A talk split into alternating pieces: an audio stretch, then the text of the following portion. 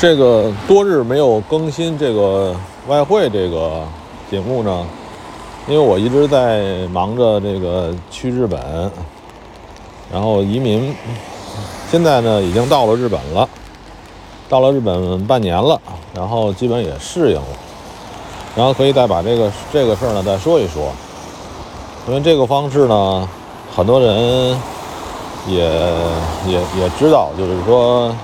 现在挣钱的方法，呃，越来越少了，在在国内嘛，所以呢，嗯，我再给大家讲讲交易的一些基本原理吧。因为现在到了日本之后呢，这个文化上的各种冲击，对事物的认识可能更加的深刻了，更加的深厚了一些。第一点，大家说啊。也是，就是关于这个交易的最最最根本的东西，是你你为什么能盈利？我之前也讲过很讲过，至少应该两次以上了吧。这个是我所有交易的核心，所有交易的核心。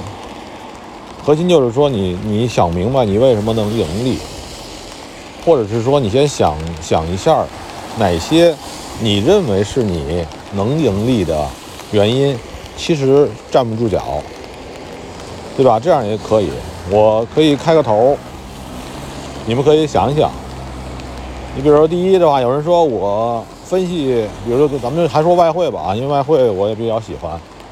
那个我分析国际的这些，哎，国际行情，是吧？我看，我看美国新闻，我看是吧？欧洲新闻，我看中国新闻，看了。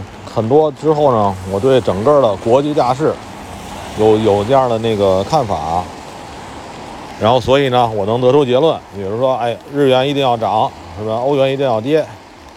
呃，我的我我想说一这点，要如果说这样的话，这个那些那个呃政治家们，就是国外的那些，你你看那个，咱不是有时候看那个美国的政治家嘛，什么也很穷，对吧？他这个这个。就是说，那个这些职业干分析国际大事的人，都没有谁说他那个从外汇上面靠交易外汇挣钱。你可以认为呢，就是你这个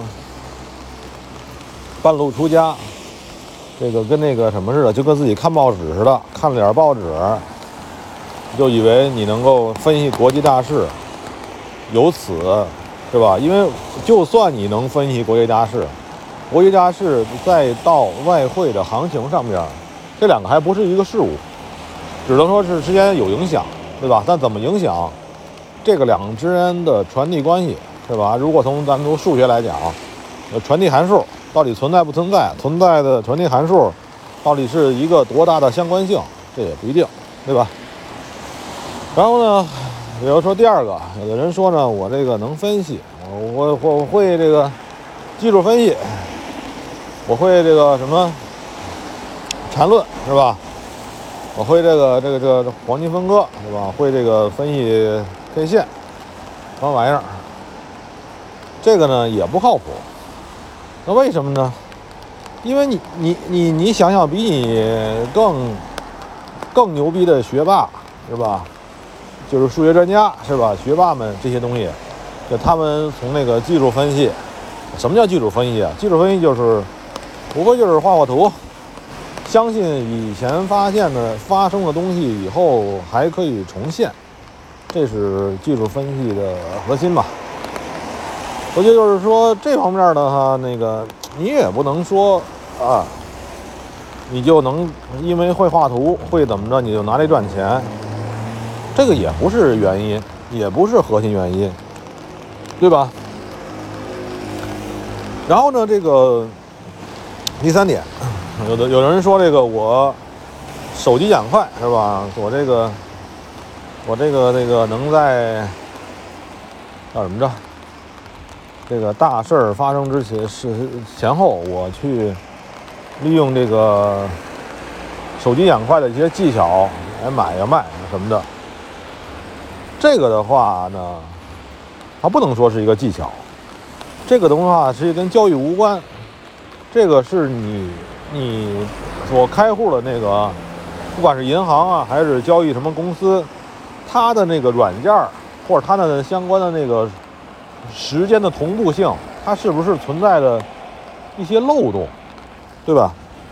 这个其实算是一种技术型套利，呃，就是有的时候这个不是一些跨市套利嘛，两个市场之间有时间有差，或者一个软件呢，它没反应过来，或者它的什么呢？这个东西呢，我提醒一点是这样，就是你在你的交易终端发出指令之后，就你点个钮啊，是买是卖，它能传过去那块怎么执行？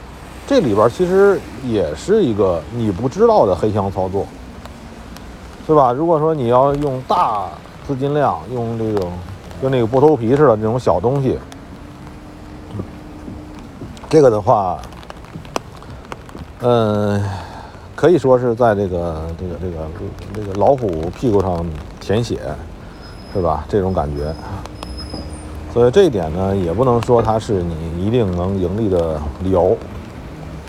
然后呢，我现在否了三点了，我不知道你们各位朋友呢还有没有别的你们所谓的自己能赚钱的倚仗？什么是你的倚仗？对吧？这个你琢磨琢磨。如果有兴趣的话，咱们也可以交流交流。我再给你把这个你所谓的倚仗，咱们看看它是不是存在，是不是一个呃。能够说通了的倚仗，知道吧？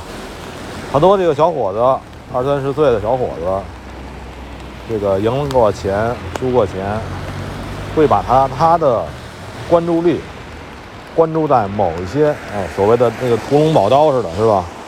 我这个有一个技术，有一个什么方法，我这个方法是一个诀窍，这个这个什么的，关注在这方面，每天就是什么多日叫什么？百日磨一剑，那感觉似的那种，咱们可以把那东西拿出来，我给你说说，可能你会失望。嗯，行吧，那开个头吧，我也不知道说什么现在。